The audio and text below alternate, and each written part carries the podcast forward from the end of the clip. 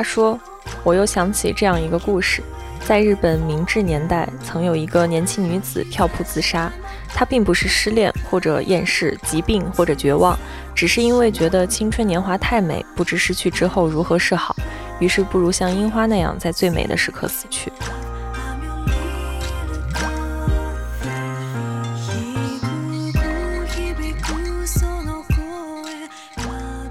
他说：“看了日本电影《恶女花魁》，再来看歌词，你会觉得人生就像一条在一片死水中游弋的鲸鱼，有多么痛苦。当别人来告诉你，你一旦跳跃出你生活的鱼缸会死掉，可对于爱情与自由的向往，青叶知道自己未来的方向。人的痛苦不在于选择，而在于对自己想要的而不敢选择。”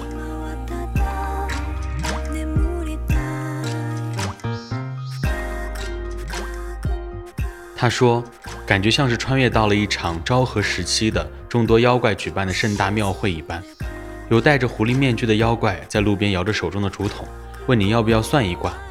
远处台上的中心有只妩媚的狐妖和其他的妖怪挥动着手中的名字，歌舞升平。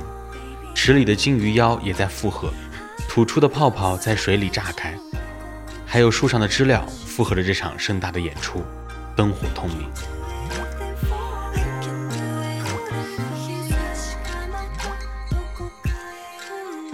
Hello，大家好，欢迎收听本期多云转晴，我是小刘。Hello，大家好，我是顺子。Hello，大家好，我是豆豆。其实之前我们的多云转晴已经做了三十期的节目了，嗯，然后第一期就是聊的是夏天嘛，然后后面又聊一期关于冬天的。那现在其实成都也就进入春天了，我们就说聊一下和春天相关的，其实也不算全部和春天相关嘛，就是聊一下。最近的一些事情，以及就是可能心得体会，心得体会就是一期春日杂谈。嗯，我们可以每个人先说一件自己这个阶段发生的一件大事。大事可能只有豆豆有。那我先说我的大事就是我离职了，就是在待了三年的工作岗位，然后我在上周办了。离职的这个手续，然后现在就是一个无业游民在家，所以这期播客可能也是豆豆最后录制的一期了。别，嗯，什么意思？啊，什么？后面还会再来？可以再来，会再来，以后每期都来。这目标有点大，不敢答应。你们呢？你们有什么大事？我倒是大事倒没有，但是我前段时间。有一天啊，就是就是本周的有一天，然后我生病了，我请假在家，嗯，然后那一天我有一个很很真切的一个感受吧，嗯，就我以前总感觉就是周围的一切事物都很迷幻，但是那一天我就是请假在家，然后就没有管任何工作相关的事情，然后我觉得那一天。好像很长，就是你可以干很多事情。嗯，对对对，我离职了也有这种感觉，就是我当时离职的时候会感觉我会像电视剧里面演的一样，就是很很自由，然后很释放。但是并没有给我很明显的一个变化，就是我在家待的时候，我感觉周围的一切都变大了，就是他他的形象变得更具体了一样，就像近视眼镜忽然戴上戴上那个眼镜一样的感觉。这个就是可能是心境更开朗了，嗯，有可能就是你有 你有时间和精力去观察身边的一些物件儿也好，或者是天气状况啊，呃也好，反正我现在就是很开心，抑制不住的那种心。那我最近其实算是购物欲比较高发吧，然后买了一些，我想一下，买了胶卷。然后买了拍立得的相纸，然后买了胶片相机，然后买了 CCD。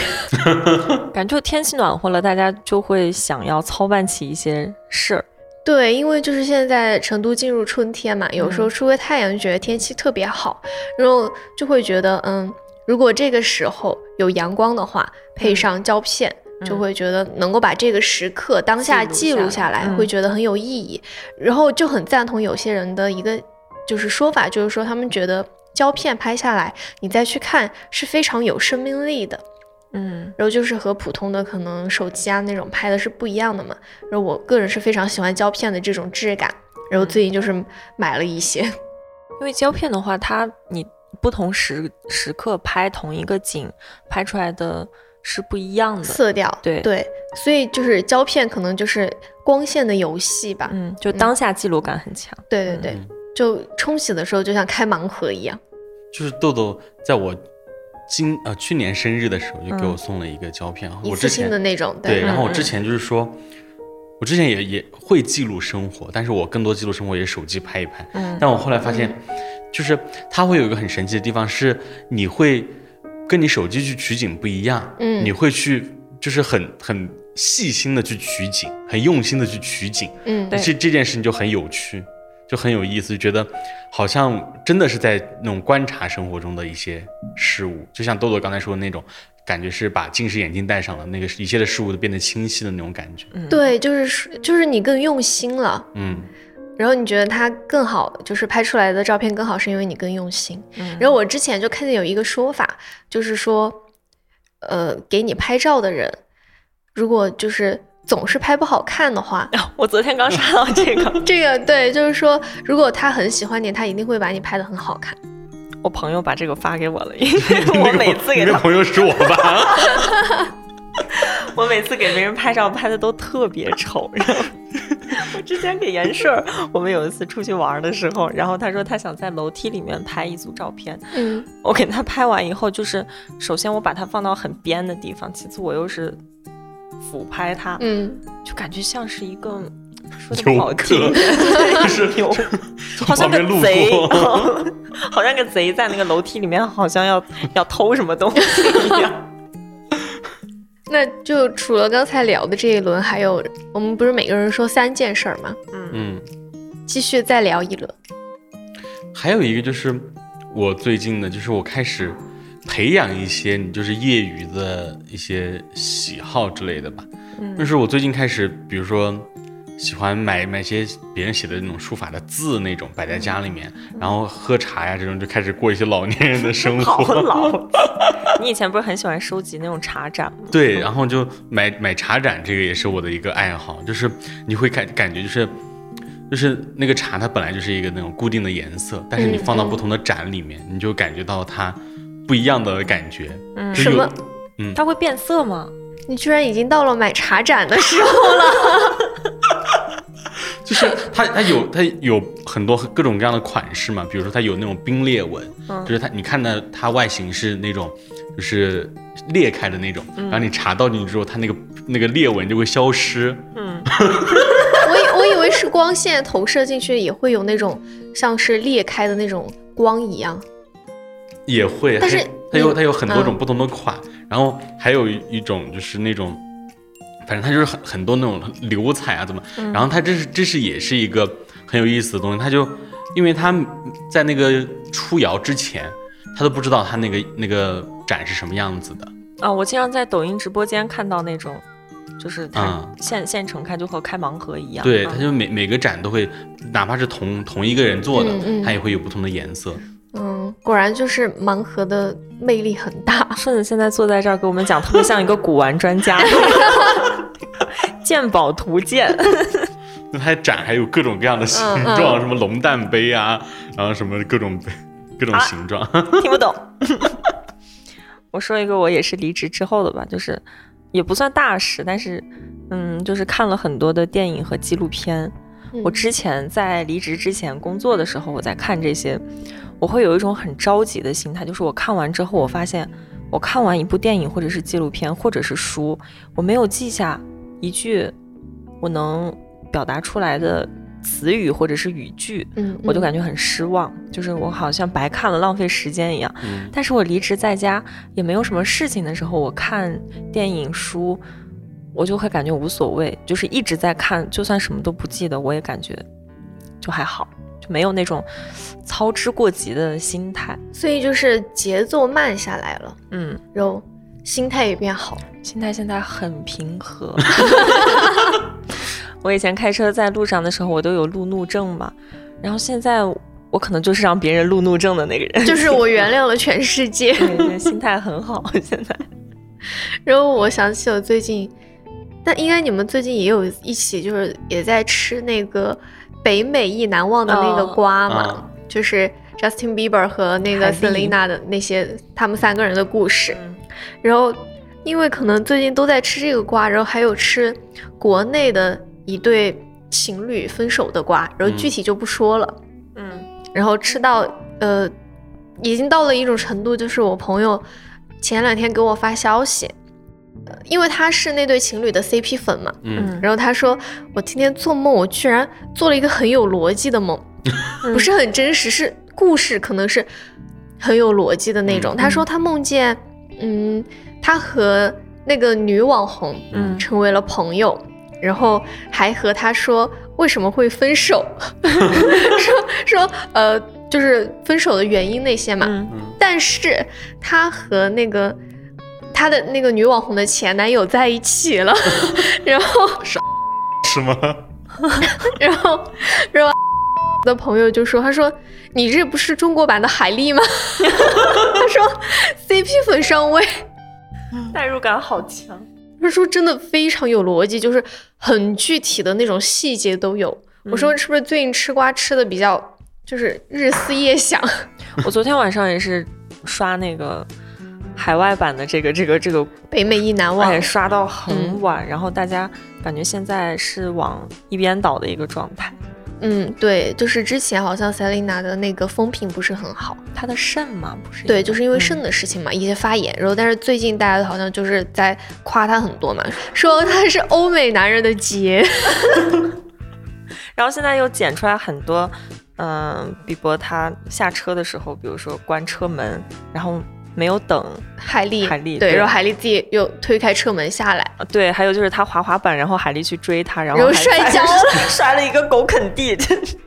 然后还有他他们好像去看一个比赛，然后那个比伯他让不要把手放下，他扔那个爆米花，你看那个视频了吗？我真的我真的觉得就是那个真的是情侣吗？他有一点那种。双人格障碍还是什么自闭症，然后他就经常情绪不稳定，就比如说他，就远前一秒还很开心，后一秒他就会和海丽说：“你把你的手从我身上拿开。”海丽那个表情一下就会僵住，啊，有点有点就是像那种怎么说呢，那个貌合神离，嗯嗯。嗯。但是他现在这个反应也让我看网友说会让人有些失望，他没有站出来给他妻子发声，嗯。嗯。像一个呆瓜一样。好，然后我们进入第三轮。嗯，我我其实很很想分享那个跟豆豆上一上一趴有点像的那个事情。嗯，就算是结合吧，就是 豆豆说他会看那些嗯书啊、电影那些，然后也是做了多云转晴这个节目之后，一位我们的热心的听听众朋友 给我提的建议，就说可以就日常搜集一些就是可以。说的一些言论啊之类的观点啊什么的，然后他说你每做一期节目，你积累一个观点，那你做三十期你就有三十个观点，然后你再跟后面的话题结合，你就会有很多观点。然后我就就是就是搜集一些有的没的嘛，就比如说经常我在办公室说一些梗什么的，比如说什么人生有三乐，那个我真的是不知道。人生有三乐，知足常乐。助人为乐，自得其乐。我感觉这就好，我我感觉我是好久没有见顺子了，又开始玩茶盏了。说的这些话，我感觉他应该挂一个那种佛牌，然后 然后穿那种褂子。就是有很多那种话什么的，就是我之前就就是过了就是过了嘛。其实有很多人会说。就是现在互联网时代，很多信息很碎片化，怎么怎么？但是其实你把这些碎片化的信息收集起来，然后你把一些有用的信息留下来，就还是也还是可以的。就是你可以在嗯，就是碎片化的时代，同时也可以看看书啊什么的，就是一个结合的方式吧。就是也不能说我们完全就是说这种短视频这种快短平快的东西就是完全不好的。嗯，也是有很多那种专家。啊，不是说那些那那些专家，不是说那些乱建议的专家，是有一些真的是有观点的人，然后他那些话呀，我们还是可以记一记。这就是我最近在干的一件事情。应该算。就连之前余华参加了一个访谈，他是说他现在刷那种短视频，他感觉很有用，因为他之前扣子掉了不知道该怎么缝，他刷短视频知道了，然后他就感觉可以在那个上面学到很多东西。相信我之前看书的时候，初中吧，初中小学看书的时候也是，就是会专门拿一个本子，嗯，摘抄摘抄，嗯对，会做摘抄。当时会觉得能够摘抄一些自己喜欢的句子，是也是一件很开心的事情。嗯，但是这个会发现一个规律，我以前也是这样子。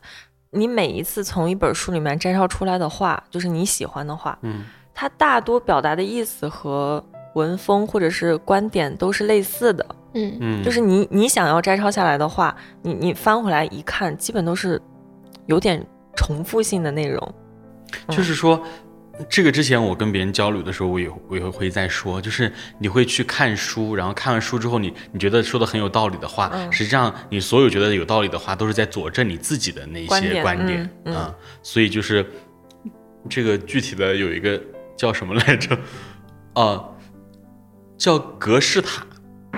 嗯啊，是一个心理学上的一个、嗯一个东西，就是你你所有的你的生平遇到的事情啊或者什么，它就会形成一个格子这样子，然后它就会限制你往外去延伸你的观点啊或者怎么怎么样，就、也是一个，反正从从一些其他渠道了解到的一些信息。哎呀，现在顺子老师说的越来越深奥了。我分享个我的事情吧，就是我上周嘛，我不是昨天才到的成都，嗯。然后前两天回了一趟家，因为奶奶不是生病了嘛，然后就住院，我就去医院看我奶奶，就是那种感觉很不真实，你知道吧？以前我奶奶是那种很雷厉风行的一个一个小老太太，然后嗯。这次去了医院之后，好像是瘦瘦了二十多斤，嗯。然后就躺在那个病床上面，什么都不做，一躺就是一天，因为她是那个脑血栓，你不能看手机，不能剧烈运动，嗯然后你只能静养。只能静养。嗯对你不睡觉的时候，就是也没有什么事情做。然后我奶奶，我就问她，我说我说你平时躺在这儿的时候会干嘛？她就会说，她说我就想一想我以前经历过的那些事儿啊，什么嗯生你爸爸呀，生你大爷什么的，她就会把自己以前经历的事儿一件一件的梳理一遍，然后可能一天过去了就梳理几件事儿。哇，我真的是感觉就是我离职的状态可能和我奶奶现在有点像，就是一个复，像算算是复盘的状态吧。嗯嗯，你就复盘第一个项目、第二个项目、第三个项目。一下被你说的好肤浅。那说到这个离职这个，我就先插一下，就是其实最近身边有挺多人离离职职的，嗯。就是也是因为一些，比如说很多人说什么金三银四啊之类的这样的说法，还有人觉得就是因为因为三年过去了嘛，然后就可能觉得是一个经济回暖的时候，大家很多人选择跳槽啊、换工作啊之类的。但是我发现一个很神奇的现象，我身边很多离职的都会去做一些那个，比如说什么摆摊啊啊，哦。哦，搞搞这些职业了，开个店啊什么的。这种很轻松。前两天我也是刷短视频，我刷到一个女孩儿嗯，说，是不是那个存了五千块钱？不是不是，她是洗车，哦哦哦！我也看了，又刷到那个，她说她之前也是呃白领嘛，每天在办公室工作，然后她就辞掉这个工作以后，她就去洗车，一天可能就挣四百多块钱。嗯就虽然很累，但是他休息一晚上，第二天就可以完全恢复原本的状态，然后再开始新的一天，不会有那种心理上很疲惫、有压力的感觉。就是没有精神内耗了，就直接就做这个事儿，就这个事儿，对，就不会再想其他的事情。嗯嗯，其实这一趴我们可以讨论一下那个关于网上那个很多人在说那个孔乙己文学嘛，嗯嗯嗯嗯，其实可以讨论一下这个。我当时看到这个时候，可能会有一点那么那么那么一点赞同吧，但是准确来说，我其实不是完全赞同这个这个观点的。嗯。就是一有后来我看到有有一个老师在课堂上，因为大家都知道就孔乙己文学很很火嘛，嗯嗯。那个老师在课堂上给他的学生来说说这个事情，他说我们现在在在学学的这些东西，然后我们在初中、高中、大学，嗯，不是我们在织的这个不是孔乙己的长衫，是我们身上必须要穿的那件长衫。我们不织这件长衫，我们没有衣服穿。嗯就是说，我们学的这些东西是我们，嗯，算是一些基础技能吧，只能说不是说帮把我们就是嗯拴拴在那儿，然后把我们架在高台上的那些东西，我觉得有有一点偏颇吧。就可能确实我们有时候去选择一些，嗯，可能更轻松啊，或者是我们更喜欢的工作，然后比如放下了那些学历那些那些那些那些说法怎么的。但是不可否定，我们确实该学习。嗯嗯，我感觉这个脱下孔乙己长衫，它其实针对的更多还是。嗯，精神内耗的问题，嗯，就是可能过去的三年精精神内耗有一些过于严重，嗯，然后过于严重之后，它就会有一个反弹期，就是大家会从这个极端到另外一个极端，但是到了这个极端之后，就比如说，就像刚才那个女孩子说的，她去洗车啊什么，这可能就是她完全完全没有思想包袱，什么都没有想的一个状态，那她慢慢的可能又会又会开始填充和完善自己吧。为什么现在人那么焦虑？嗯，其实，嗯，我看到别人有一个说法，说其实我们焦虑从打小就开始。然后那个人就是有有一个评论，就说看了那条评论之后让我头皮发麻。他就说我们最开始的焦虑就从小学老师抽背课文的时候，按照顺序开火车抽过去的时候，然后你就会背按顺序背到你提前背好准备好你要背的那一段，然后。在其他人背的时候，你就开始焦虑，说我我的焦虑从那一刻开始的。哎，不是，你们遇到这种情况不会很兴奋吗？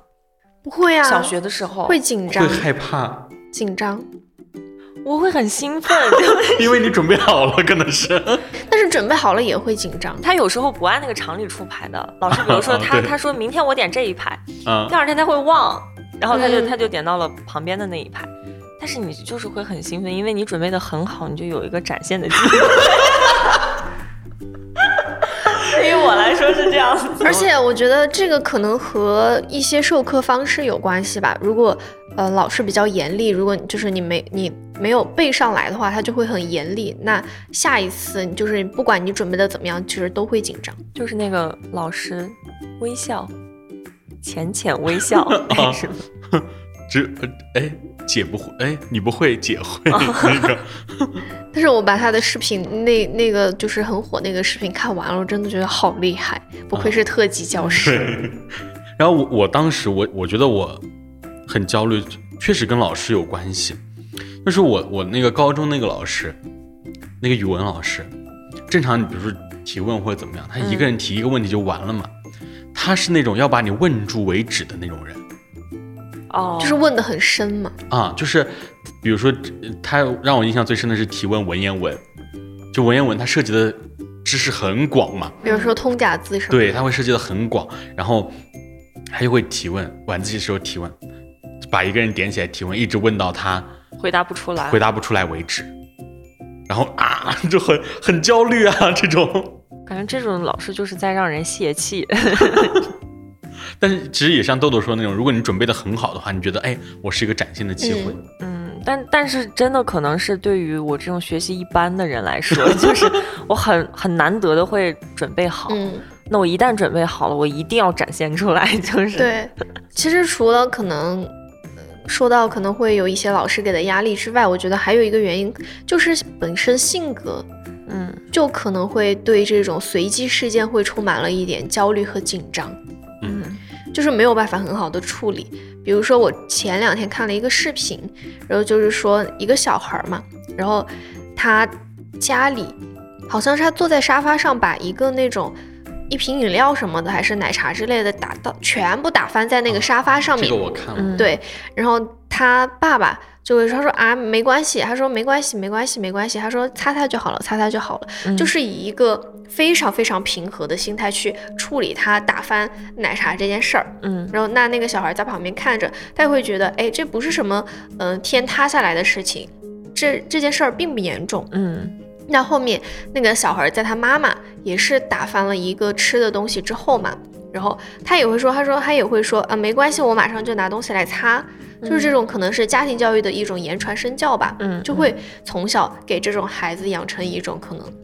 会就是随意自在一些的环境吧，对，就不会很紧张，然后性格可能就是比较开朗、比较乐天的这种，也不会对于一些可能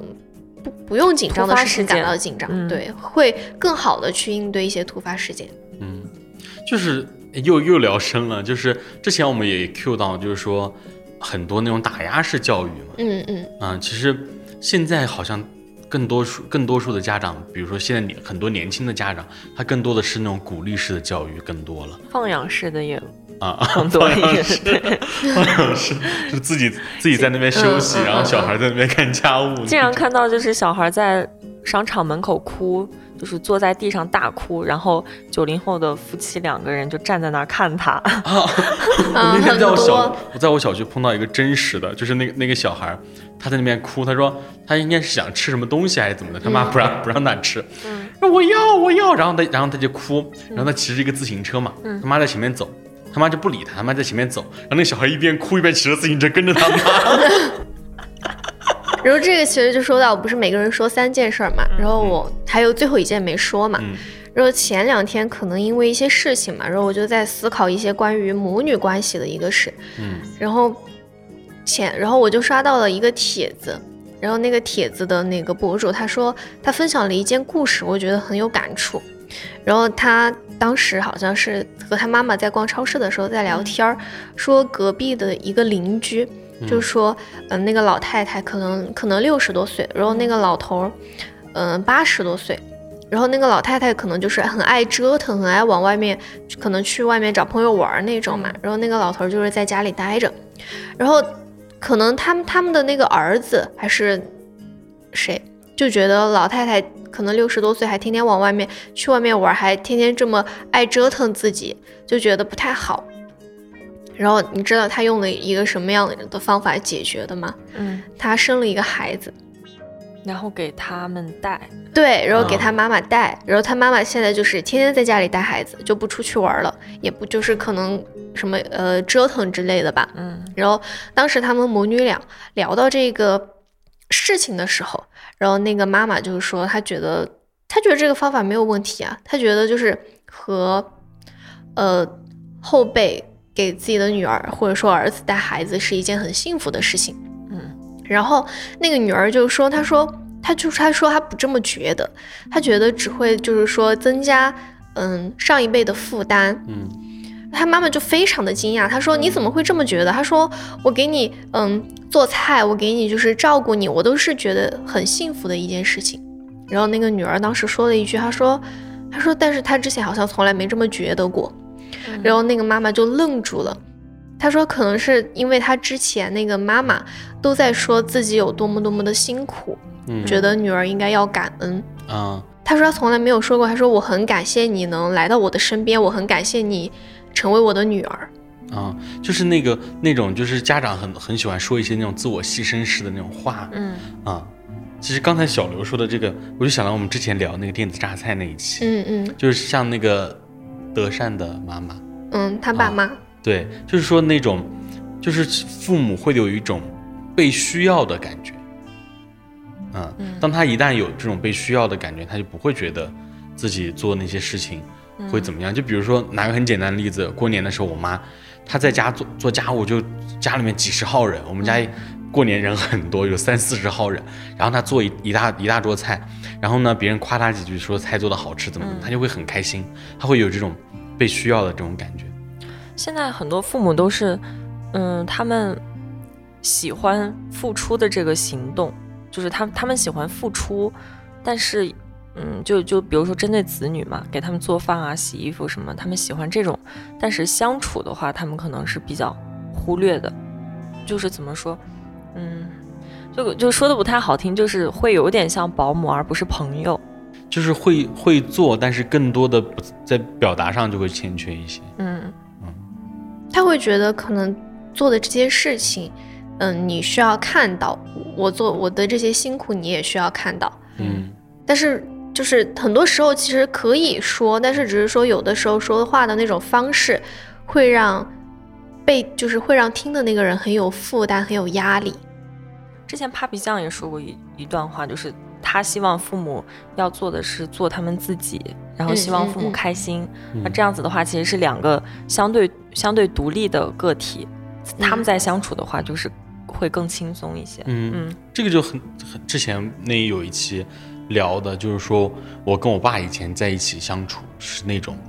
很很不自然的那种关系。现在就是因为就是更多的把两个人当做一个独立的个体，嗯，就是两个人，就两个男男人之间的那种交流交流，然后就会自然很多。就是我现在也会跟我爸开一些玩笑，就是以前就会觉得他好像是高高高高在上的那种，现在我会跟他开玩笑。他比如说他他说什么买个什么东西，我说啊又买一些这些东西没用的东西，就是会开着这些玩笑，然后就会拉拉近距离。就是首先好像有点聊偏了，就是本来就是杂谈，杂谈。就是跟跟父母相处，就是彼此都放下身份吧。然后我刚才说那个，好像还有就是那个那个分享这个故事的那个女生嘛，她就是说，她觉得好像她之前一直会觉得她的存在对她妈妈是一个束缚，嗯就是让她妈妈没有办法去做她自己想做的事情。然后他们，但是那天她妈妈说完之后，她会觉得好像，嗯，她的存在对她妈妈来说是有意义的，因为她妈妈会说，嗯。谢谢你来到我的身边，谢谢你选择我成为你的妈妈。嗯然后我就觉得很多家长好像就是不是很会，就是对自己的孩子去表达一些这种，我觉得可能是需要一些父，可能是嗯，在这种亲子关关系中，可能需要一些互相的一些感谢吧。嗯但这个其实也和从小你们沟通的一个方式有关系。嗯，我我感觉年轻的父母，就是九零后的父母，可嗯能会更善于这样子表达。嗯但是放到我们的父母身上的话，很真的难的很难，真的很难。就是有时候说出来以后，甚至会就不说爱不爱的，就是说我我想你或者怎么样，我都很难说出口。我也是，就我这次回去看我奶奶，按理来说我奶奶从小带我，就是我们很亲嘛。但是我坐在那个病床上和隔壁病床奶奶和孙女就是形成了鲜明的对比，她就是很很会表达，然后感觉和奶奶很亲的那种样子。嗯但是我的话，我坐在奶奶那儿就好像是我奶奶她朋友的孙女来看她 的那种感觉，就很很很生疏。然后刚才顺子说到。他爸爸不是有一些改变嘛？嗯就是现在两个人可能更像朋友，可以调侃。这种其实是针对于父母，有的父母他可以呃有一个身份的转化，就比如说孩子嗯离开我之后，孩子长大了，我可以和他成为朋友。但是有一种父母不是，他会一直觉得你是他的呃孩子，没有把当成朋友相处的一个状态。这种的话就是我爸妈，我爸妈就是这样子，他们就我爸妈也是。永远觉得我是小孩子，从来不会把我当成朋友的相处方式。嗯，那这种的话，就得知道他们想要什么，就是他们想要的，肯定可能你简单的说一下，他们就会很开心。就比如说他们把你当小孩子，那你就说，我今天我这个衣服上面有一个油点，我不知道该怎么洗，你帮我处理一下，这样他们就会很开心。我现在就是这样子，就还是那种嗯，被需要的感觉。豆豆家家长是那种被需要被需要的那种。说到需要这个，我想起还有就是，也是很多人会嗯出现的一个问题吧，就是嗯说他会说嗯。放，比如说在大学里面，他会说他的室友，呃，一到假期就会马上回家，或者说没有什么假期就会回家这不。是我说阿 P 吗？对，然后有的人他就就会说，他说感觉好像呃室友都会回家，但是自己可以一两年不回家，但是其实也没有和家里人闹什么矛盾，嗯他就是觉得对这方面没有这种感情的需求，嗯然后这种人他就会检有有有些时候会检讨自己，他是说，呃，我是不是太冷漠了？我是不是嗯太怎么怎么样嘛？嗯然后就会有，其实我觉得这个就可能是上网有的时候的一个温情之处吧。然后其他就会有网友就会安慰他，他就说，而且他会说，他说宝宝这个不是你的问题，嗯。他说其实这种情况是因为你小时候对亲情有需要的时候，嗯你得不到回应，那你只能就是让自己可能对这方面变得冷漠一点，嗯。来保护自己。就是那个前之前我提到的一个叫情感淡漠，嗯嗯，就是情感淡漠都是因为之前你所有的那种热情没有得到回应，然后所以才导致对现在的关系疏远。然后我也有，就是有一次和我朋友，可能也是就是彻夜长谈，就是各方面都聊，然后也聊到了就是童年的时候吧。他可能就是，嗯，他童年特别特别特别想他妈妈在他身边，但是他妈妈因为就是要工工作，作嗯没有办法陪在他身边。然后他只能就是让他自己可能变得没有那么需要，然后后面长大之后，他对这方面就会变得比较冷漠，就是不会从来不会主动发消息，从来不会说，也不会说嗯我很想你这样的话。嗯，他这个就是童年的这种需求没有得到满足造成的。但我其实我还有点羡慕这种，就是双方。有距离感 是吧？都很独立，就可能因为我的我的家庭是另外一个极端，就是我的父母太过于需要我啊，所以说我很向往那种很独立的父母，包括很独立的子女。现在我们就是相互依赖的一个 我爸是，我爸是那种很独立的那种，然后但是我跟我妈联系比较密切那种，但是我又是回应不是很热切的那种回应，我通常不会主动给我妈。就是打电话或者怎么样，但是有时候逢年过节还是会，然后那逢年过节我妈她也也会主动就这样子，所以我跟我妈跟密切，我跟我爸就是就是比较没有太多就很独立那种。给你讲讲我爸哦，我每天上午会在家庭群里面发我起来了，我到公司了。中午吃什么？我要说，我就必须得说，我不说的话，我爸就会在群里面发一个问号，这样子就是每天都说吗？每一天都会，每一天都会。然后回家以后，我要说我到家了。睡觉的时候我要说晚安。第二天早上起来，同样的。如果我到了公司之后没有发我到公司了，又是一个问号。就你，你从这个就可以了解到，就是我和他们。嗯，可能也会有时候也会烦嘛，就会总觉得是我长这么大了，那我结婚以后怎么办？但是没有办法，这个就是养成的习惯，嗯，也给他们养成了这种习惯。感觉叔叔挺闲的，哎呀，坐办公室的。然后你让我想起我，其实我爸和顺子爸爸就是很像，就是我们彼此可能平时很少联系。但是有时候很久不打电话的话，我爸他不会给我打电话，他会和我妈说，他说，他说，嗯，是，他说怎么最近都不给我打，他说这么久了连个电话都不打，就会有点不开心，然后我妈就会来转达的我爸的意见，然后我知道之后我就会给我爸打个电话过去，然后但是我平时也是就是和我妈沟通比较多，有时候也是就是可能呃一日三餐我妈都会说啊吃什么呀，然后有时候早上偶尔也会问起来没有啊，然后。一般是每天晚上都会视频，然后之前大学的时候团建嘛，然后我就说我说晚上得回寝室，然后他们就会很，然后说我妈会晚上给我视频，他们会惊讶，他说每天晚上都视频吗？我说对呀，就是也是就是上大学之后养成到现在养成的一个习惯，嗯，所以就是就是这个每天视频，我以前骗我爸妈骗了太多次了，就是 我和他们说我要睡了，我回家了。然后我妈就说：“你现在给我发一张你躺在床上的照片。”我当时 P 图就是这么学成的。我让我朋友拍了一张空着的床，然后我摆了一个那个睡觉，就是手枕着，就是头枕着手的那个姿势。嗯。然后用那个一个修图软件把我抠下来 P 到那张床上发给我妈。说明你 P 图技术还不错。我妈可能也就没仔细看。就是我们刚才聊了很多关于亲情方面的嘛，然后刚才聊回来聊到就是说，呃，豆豆辞职，然后最近很多人都辞职，包括我身边也有朋友辞职，然后呃，顺子的一些工作上对接人也辞职了，对，然后就说到辞职，嗯，之后做什么？那就是最近豆豆的辞职后的安排是怎么样的？下周我将飞往三亚。今天就是聊这个播客，就是抑制不住的开心。哎呀，真的好开心！我想找什么工作？就是我想先找一些杂杂工，嗯，就比如说咖啡师啊，或者是音乐节，嗯，售票员，嗯嗯，就就是这种比较好玩的，然后不太费脑的一些偏向体力的工作。我感觉这种。不需要你待很长时间，但是你可以见到不同的岗位、不同的环境的人的一个状态。嗯嗯，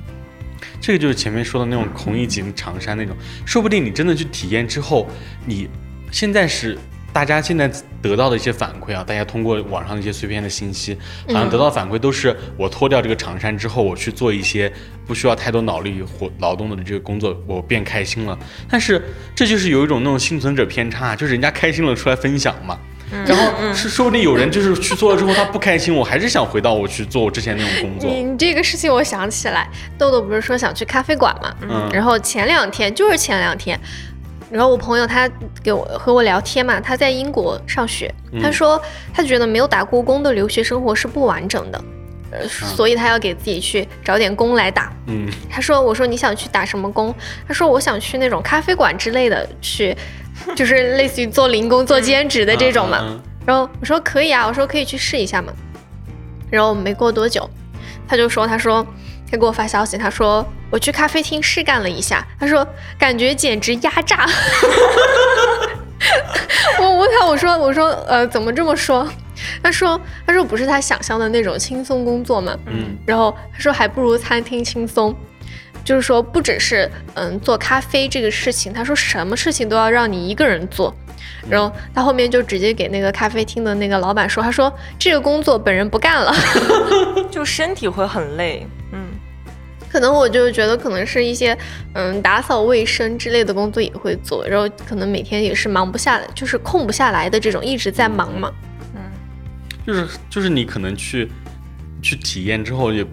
也就是我劝 豆豆，就是可能是就是可能会有好的结果，你可能觉得哎好像哎还挺有意思的，怎么怎么，说不定你也会很厌烦。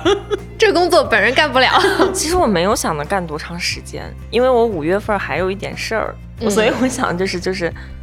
三到五月份。这个期间，我可能换个四五份工作，就是各就是各个地方去兼职打零工。对，因为现在工作的时候，我感觉大家可能普遍都会有一个状态，就是不知道自己想要什么。嗯，我我我我其实刚入职的时候会知道，很明确的知道自己想要什么，但是你没有办法否定这个环境会改变人。就是它像温水煮青蛙一样的感觉，嗯，慢慢的你好像就觉得怎么样都可以，怎么样都无所谓。然后我我离职前就是好像被敲打了一下，就忽然忽然醒了，嗯，就就回到我刚刚开始工作的那种状态，我就想到我应该想一想自己要干什么，但是我现在不知道，我就只能试，试出来一个我知道的，我再去。这个也是听了之前某位同事的劝，之前他劝我们说，你不试怎么知道自己不行？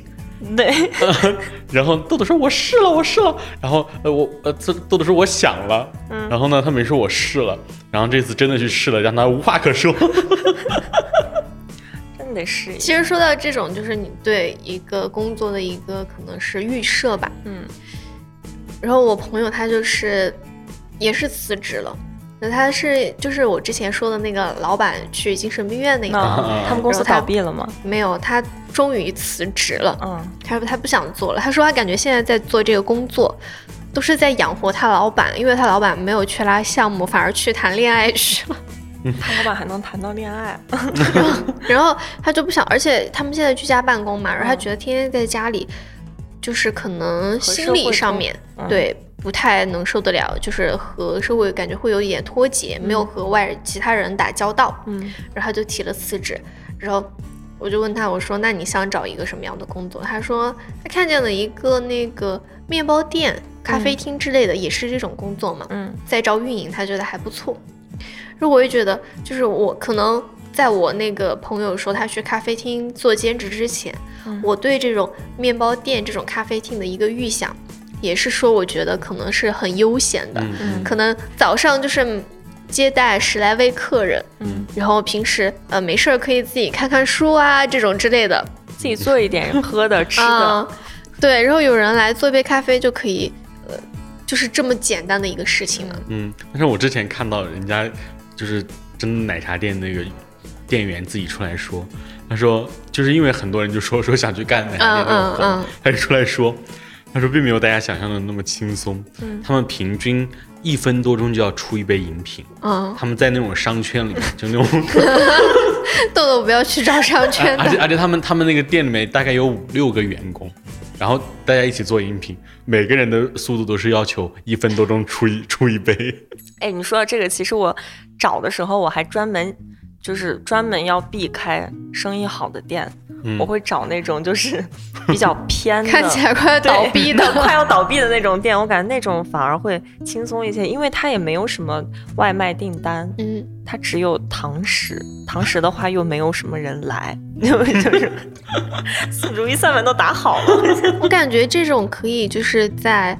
社区咖啡馆之类的，不开外卖的这种社区咖啡馆，然后如果是在工作日的话，嗯，就没有什么生意。对我前两天去成都，嗯，那三色路那边，就是大家都在摆地摊嘛，晚上出来卖卖咖啡、卖卖酒什么的，我感觉氛围也挺好的。摆摊儿其实也是一个不错的选择。我有个大学同学，一直到现在他都没有找工作，他就一直在他们家院子楼下摆摊，卖那种小孩涂的，嗯。陶瓷的玩偶啊啊，那种白色的上色，对，然后他现在那个房子的首付都挣出来了。我我这两天一直在看一个 UP 主的视频，嗯，他就是嗯在中学门口摆早餐摊儿，嗯，然后他就是早上三四点钟就起来，然后所有的材料都自己做，没有任何的半成品，嗯哦。只有面包，那个面包片，三明治的面包片是他买的。像那些蔬菜炸鸡啊，这种都是早上现做现炸的。哦，我以为那个鸡也是他自己养的。那哦，肉是买自己腌的，对他自己腌的，然后再炸这种。然后就大家就会很爱看他去出摊的时候和那些来前来买早饭的一些同学的一些谈话，就会觉得很温暖。然后。而且有的时候，就是网友对有几个经常来买早餐的一些常客的同学，都已经就是甚至取了一个代号。嗯，然后有一个高三的妹妹，经常是早上第一个来买早餐，然后背了一个紫色的书包。嗯，然后网友给她取的代号是“紫薯包”，紫薯就是那个蔬菜那个紫薯，就说紫薯包妹妹今天又第一个来。然后还有一个是。总是付款的时候总是拿着一个小钱包的妹妹，嗯，然后大家就会说，哎，小钱包妹妹今天又来了，或者说小钱包妹妹今天来了吗？然后还有一个就是，因为他会给他有一个很好的点是，他会给那些同学打码，就是把脸上给遮住打马赛克嘛，然后就会，然后有一个。男生的手特别好看，然后网友就是叫的那个手特别好看的弟弟。我感觉现在大家喜欢看的都是这种返璞归真的视频，就是我，我不知道你们爱不爱看那个洗地毯和修驴蹄。修驴蹄我会，我好喜欢看，还有那个大庆赶海。啊，你们有看过吗？我看过，我关注过他，我很喜欢看，我每天晚上睡觉前都会看。还有就是一对老夫妻，他们每天在家做什么吃的，就是很简单的馒头、榨菜，什么菠菜炒香菇，我每天都会看，我就感觉很治愈的那种。对，就是我刚才说那个视频，就是大家会也会觉得这个就是我的电子榨菜，嗯，因为就是听一些很日常的一些对话，会觉得很温暖，嗯，然后他们就说这个早餐摊儿以后也会成为这些来买早餐的。同学，就是一个非常好的一个，就是很幸福的一个回忆吧。嗯嗯。然后我就觉得大家就是看这些，怎么说，就是豆豆说的返璞归真，这些很淳朴、很美好的视频，可能也会就是帮助自己得到心灵上的一种休憩。嗯。然后进而达成有一个可能自洽的过程。嗯。然后最近不是有一个词很火嘛，就是自洽。最近很火。一直都 一直一直都很火。嗯，那自洽，我我想到一个很好笑的一个自洽，就是说，嗯，你上班不是挣挣挣工资？我刚才还看了，就是说他发工资四千块钱，然后房东说这个月房租两千五百块，然后然后他说，嗯，老板老板拿出来的钱，老板花钱给了房东。那不就是老板花钱给房东给我租了房吗？对，就是老板打工给房，老板给房东打工。对，然后他就是白挣白挣一个房，白住。那自洽，我觉得那种，嗯，自洽可能就是一种自然舒适的那种感觉。还有一，我我认定的一个自洽很重要的一个一一个事情就是，你要认定自己的观点。就是你刚才说那个格式塔啊，就之前我我跟我之前同事然后交流嘛，他总是会输出一些他的观点，嗯，但是呢，我的一些蹩脚的观点，我会一一直坚持，我就是为了纯杠。后来我跟他交流，我就是我就跟他说，我说我我我去也认同你的观点，嗯，但是呢，我就是为了纯杠，我就就是为了能够自洽。其 实我觉得我，我觉得自洽的这个定义其实是很大的，而且就是一些方式也是很多的。那我对我来说，可能最有效的一个自洽的方式就是降低别对别人的期待。嗯嗯，这个时候是最能够自洽、最能够得到快乐的时候。嗯，我其实想的和小刘有点像，但是是对自己的期待值不要那么高，这个是。真正的自洽，就是就像我们前面提到的内耗，停止内耗其实就是自洽的第一步。嗯，就是我现在。我我自洽的话，就是真的是给，就是之前不知道是哪个明星还是谁，还是那个奇葩说的那个辩手席瑞，好像。然后我看到他发的那个视频，他就他就说。说自洽很很重要的一个点就是，你要给你所有做的事情找一个理由，哪怕再荒谬，你得给他找个理由，这就是自洽。就是你只要有一个理由，哪怕你知道这个理由是，就是你说的很荒谬，但是你能够用这种荒谬来说服自己，让自己得到安心，那就是自洽。这个其实就和我们之前聊的那个发疯文学是一样的。嗯，发疯它好像也有一点像自洽。就是他通过一个完全不合理的一个一个解释，但是他能够说服自己，虽然不合理，但是这个事情是你想做的，对对。所以，我们今天聊聊了很多嘛，就是从最开始说，嗯，最近发生的一些事情，嗯，其实说说说到尾来说，我觉得可能也是天气啊，或者一些万象更新的一种原因，就让大家心情变得很愉悦，嗯。然后就会有做一些新的尝试或者一些新的改变，所以在这个春天来临的日子，我们就万物复苏万物复苏的时节，祝大家能够在春日里能够每天都快乐，祝大家在每个季节都快乐。嗯嗯，对，然后也期待之后豆豆来分享一下他这几个月打零工的日常。那我们今天的多云转题就到这里，我们下期再见，拜拜。